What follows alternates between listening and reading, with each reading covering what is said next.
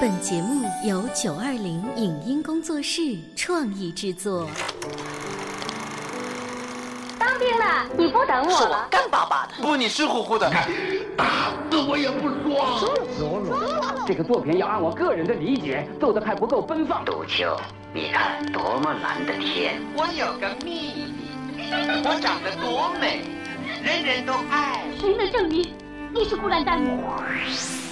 光影旋转的流金岁月，耳边重温的声声记忆，即使物换星移，年华不再，他们依然满怀温馨，沉淀着时代经典。光影时光机，穿越历史，让我们向经典致敬。回顾经典电影。向经典致敬，欢迎收听《光影时光机》。一九三四年，二十二岁的清华大学学生曹禺发表了人生中的第一部话剧，震动文坛。这部作品成为了现代文学史上的经典作品，被认为是中国话剧现实主义的基石。五十年后的一九八四年。由著名表演艺术家孙道临改编、导演并主演的电影版本再度轰动影坛。这部作品就是《雷雨》。你不要再故意问我，她就是平儿的母亲，三十年前死了的。哦，平儿，你过来，你，你的生母并没有死，她还在世上。不不，爸，不不是她，混账！不要因为你跟四凤同母。觉得脸上不好看，就忘了人伦天性。不，妈，妈，这不会是真的，妈，妈，这不会是真的，父亲。本期的光影时光机为您带来的是上映于一九八四年。由孙道临、秦怡等著名表演艺术家联袂主演的电影《雷雨》的录音剪辑上集。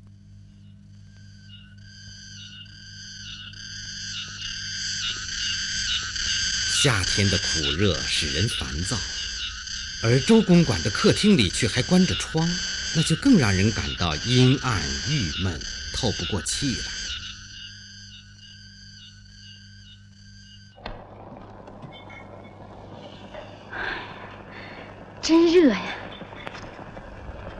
四凤既年轻美丽，又善良纯真，她非常爱妈妈，真心诚意的愿意听妈的话。但她究竟年轻，渴望着过美好的生活，又一点不懂得人世间的险恶。尽管鲁妈不愿意她帮人，可爸爸鲁贵乐意让她到周公馆来。这不。从十六岁那年到而今，都来了两年了。哎，我把事情都跟你说了，信不信都在你。反正我告诉你，太太神气现在对你不太对，可就是因为你，你跟不不，就是有了那样的事儿。他也会告诉我的，大少爷，他会告诉你，他是谁，你是谁。唉，别做你的小姐梦了。我再告诉你，回头你妈就到这儿来找你。什么？你妈一下火车就到这公馆里来。妈不愿意我在公馆里帮人，你为什么叫她到这儿来找我？哎呀不是我，四凤小姐，是楼上的太太让我叫她来的。太太要她来，什么？你猜呀？你还是好好想想吧。我刚才都跟你说什么来着？啊？哎，爸，爸你说太太，老爷等我送茶去呢。爸，说什么来着？四凤想起了他爸曾经告诉过他，太太特别心疼大少爷，还说小客厅里那阵子老闹鬼。那时候啊，你还没有来，老爷还在矿上，这阴森森的大院子，只有太太、二少爷和大少爷住。有天半夜里，二少爷忽然把我叫醒了，说小客厅又闹鬼了。我喝了两口烧酒，穿过了荷花池，偷偷的钻到这门外走廊旁边，就听见这屋子里啾啾的，像有个女鬼在哭啊，哭得惨呐！我硬着头皮从这窗户缝往里一看呢，您看见什么？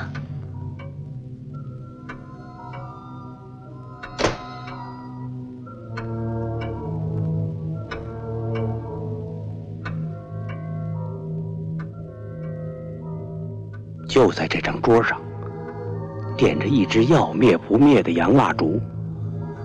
我恍恍惚惚看见两个穿黑衣裳的鬼。我趁着酒劲儿，朝着窗户缝里咳嗽了一声。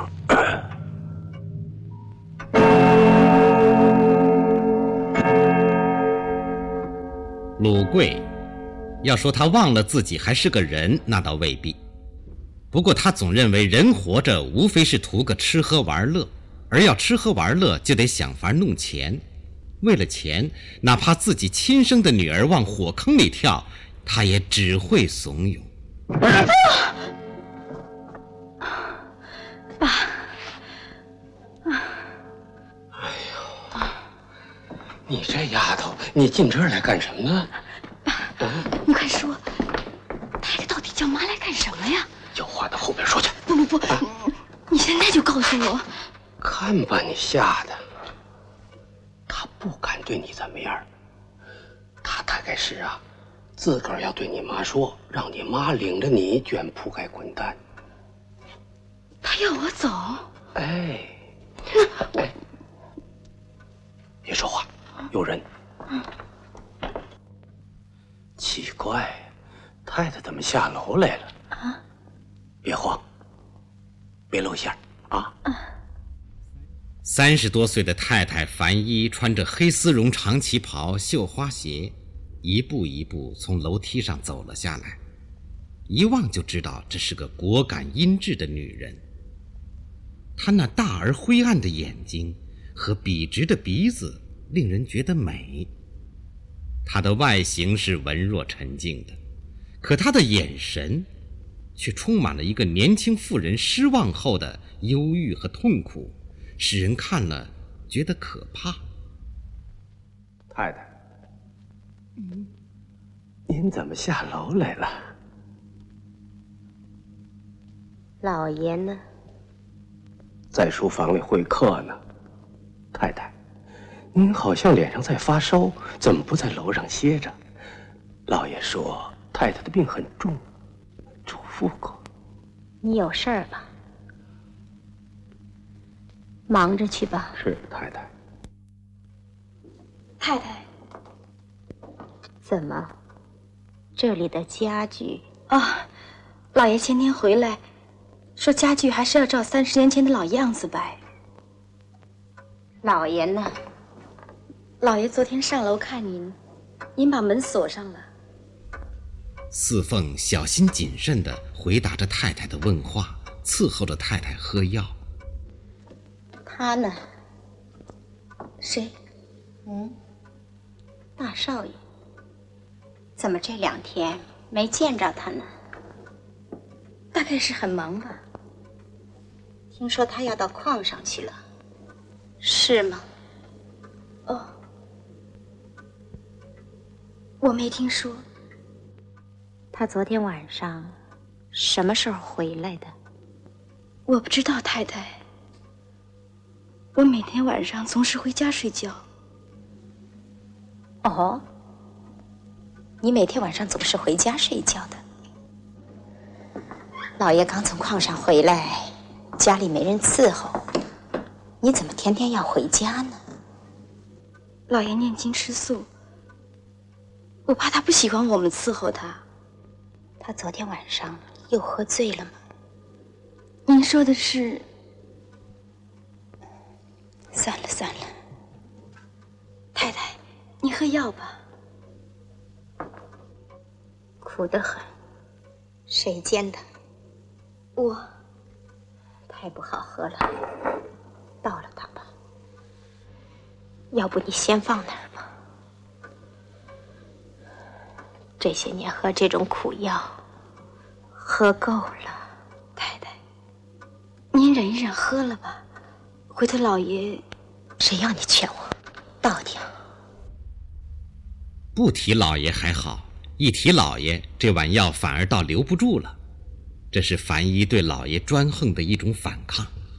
四凤，四凤，叫着四凤进屋的是周家的二少爷周冲。他天真善良，富于正义感。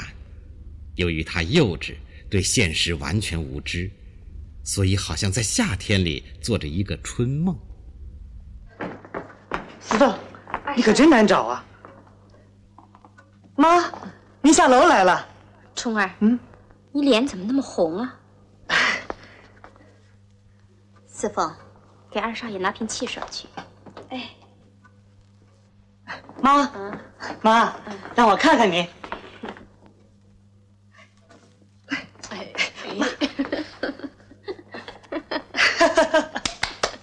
妈妈，您很好，为什么他们总说您有病呢？冲儿，嗯。你有十七了吧，妈？你又忘了我的岁数了。妈不好，妈有时候都忘了自己在哪儿了。二少爷，谢谢你。哎，我来，我来，我来。冲儿，嗯，你们为什么这么客气？那是啊，怎么那么热呀？四凤，那窗户。老爷说过不让开，开开它。他常年一个人在外边，这屋子里的死气他是不知道的。又是老爷不让，樊一却偏不管，这是他下楼来之后对老爷的统治的又一次反抗。让我来。哎呀，怎么了，四凤？没什么，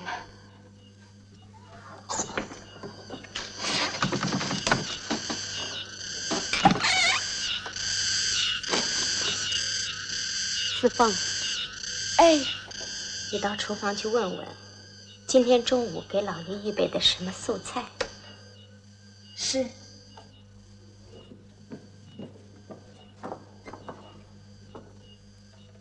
妈，我要告诉您一件事。不，跟您商量一件事。二少爷周冲要和妈妈商量的，正是他的梦想，他那纯洁无瑕、纤尘不染的美好梦想。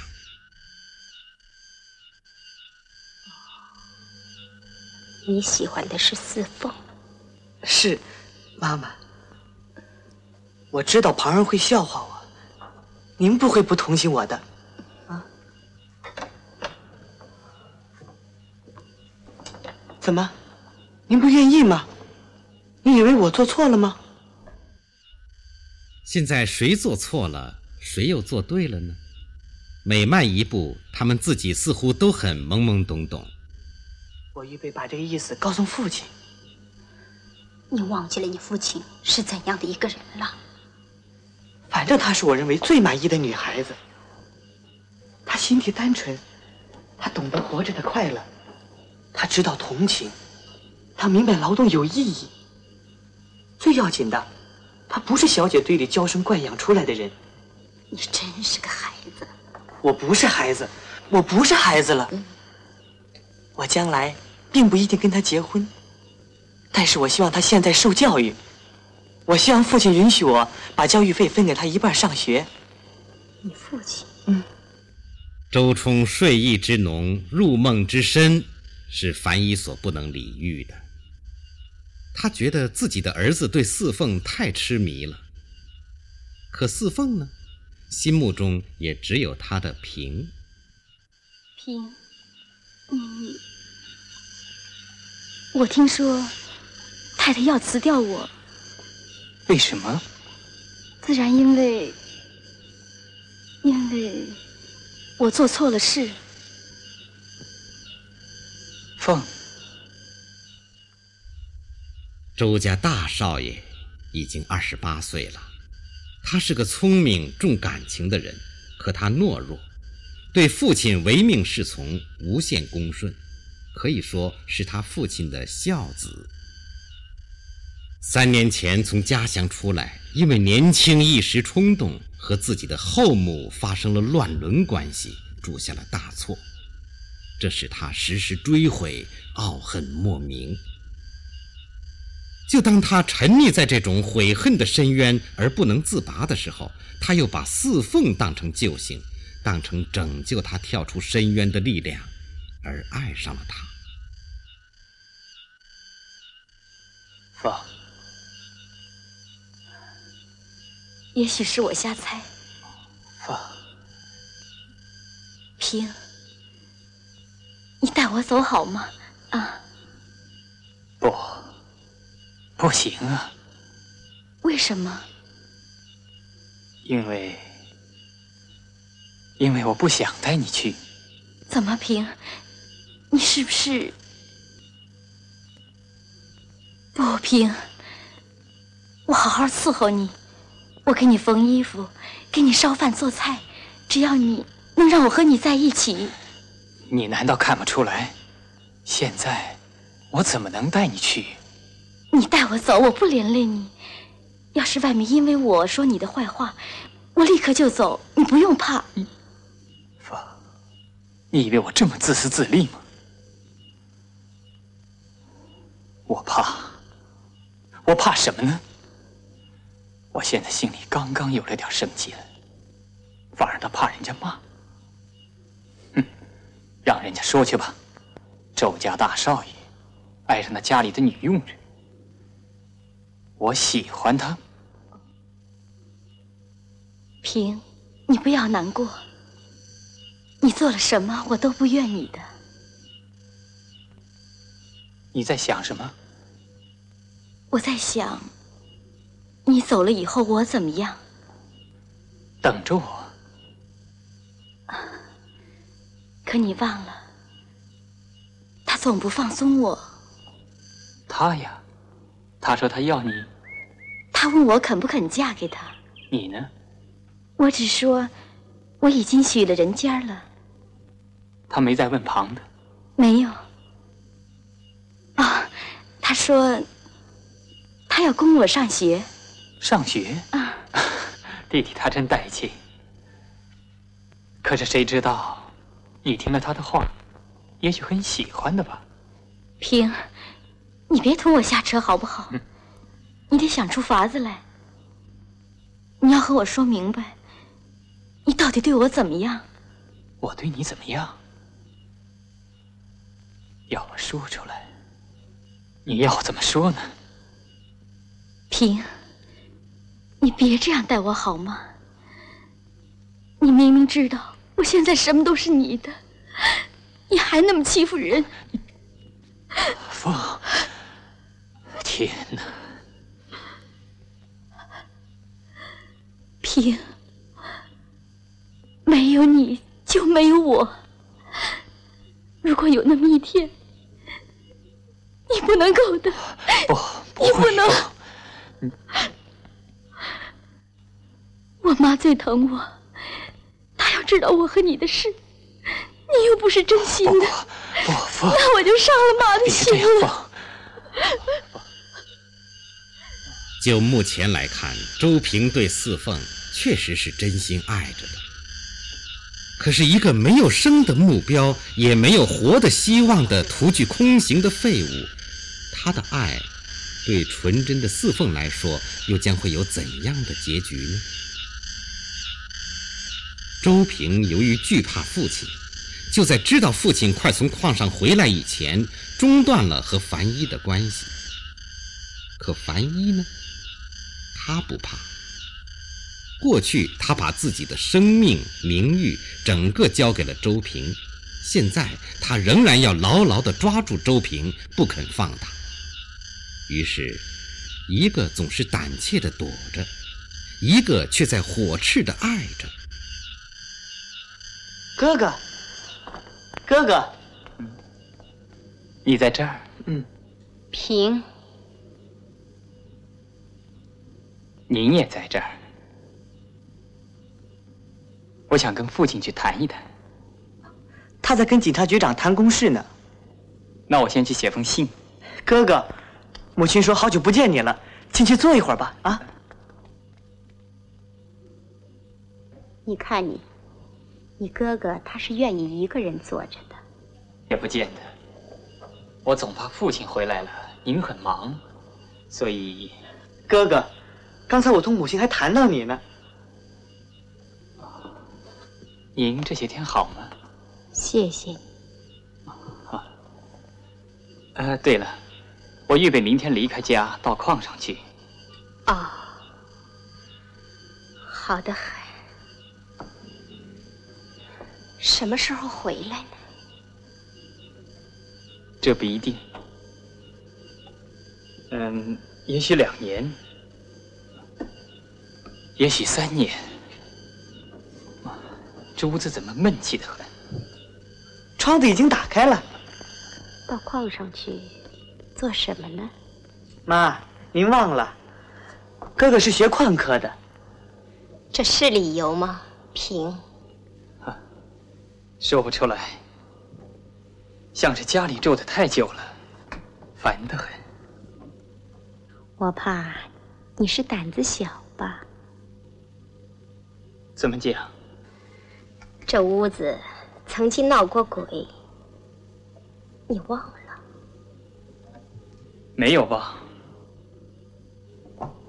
但是这儿我住厌了。假如我是你，这周围的人我都会厌恶。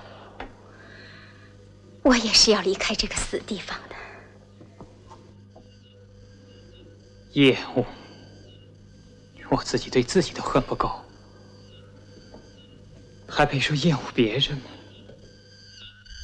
周平和樊一的这番对话，周冲是听不明白的。周平也不想再谈下去。他正要走，可巧周朴元从书房出来了。老爷，那个鲁大海等着要见您。谁？矿工代表鲁大海。不见是。周朴元快六十岁了，鬓发已经斑白，戴着椭圆形的金边眼镜，一对阴沉的眼睛在镜片底下闪烁着，目光冷峭。脸上显着多年的世故和劳碌，偶然在嘴角上逼出的冷笑，看出他平日的专横、自恃和倔强。他那本来就使人站立的面孔。现在在妻儿面前，就更显得格外的威严。是你们，爸爸，父亲。怎么，今天下楼来了？是。病完全好了吗？你应当到楼上去休息。重儿，嗯，你看你母亲今天的气色怎么样？母亲原来就没有什么病。谁说的？我不在的时候，你常上楼去看你母亲的病吗？朴元，你像有点瘦了似的。矿上罢工的事怎么样了？对了，鲁大海还在门房等着要见您呢。哦，这个人，厂方已经把他开除了。爸爸，这人脑筋很清楚的，我方才跟他谈了一会儿。代表罢工的工人，并不见得就会开除啊。嗯，现在一般的青年人，跟工人们谈谈，说两三句不关痛痒、同情的话，好像是一件很时髦的事情。我以为，这些人替自己的一群努力，我们是应当同情的，并且，我们这样享福，同他们争饭吃，这是不对的，这不是时髦不时髦的事。你知道社会是什么？你读过几本关于社会经济的书啊？我在德国念书的时候，对于这方面，自命比你这种半瓶子醋的社会思想要彻底的多了。爸，我们很多同学都知道了矿上出的事，他们叫我跟。这两年。他学得很像你了。周冲的仗义直言遭到了父亲的批驳，由此也更引起了父亲压制反抗者们的强烈欲火。不过此刻他是压了又压。平儿，到矿上去苦的是你成吗？要做就要做到底啊！是，父亲。四凤，太太的药呢？煎好了。送来给太太喝了吗？她刚才送来了，我没有喝。哦，为什么？药呢？到了，我叫四凤给倒了。到了。药还有吗？药罐里还有一点儿。倒了来。我不愿意喝这种苦东西。到了嘞，哎，爸，妈不愿意，您何必这样强迫呢？你同你母亲都不知道你们自己的病在哪里。万一你喝了它，病就会完全好的。老爷，嗯，送到太太那里去。先放这儿吧。不。你最好现在把它喝了吧。我没有病，四凤，你把它拿走。喝了它，不要任性。等了这么大的孩子，我不想喝。虫儿，你把药端到母亲面前去。爸，去。说，请母亲喝。爸，您不要这样。说。弟弟，听父亲的话吧。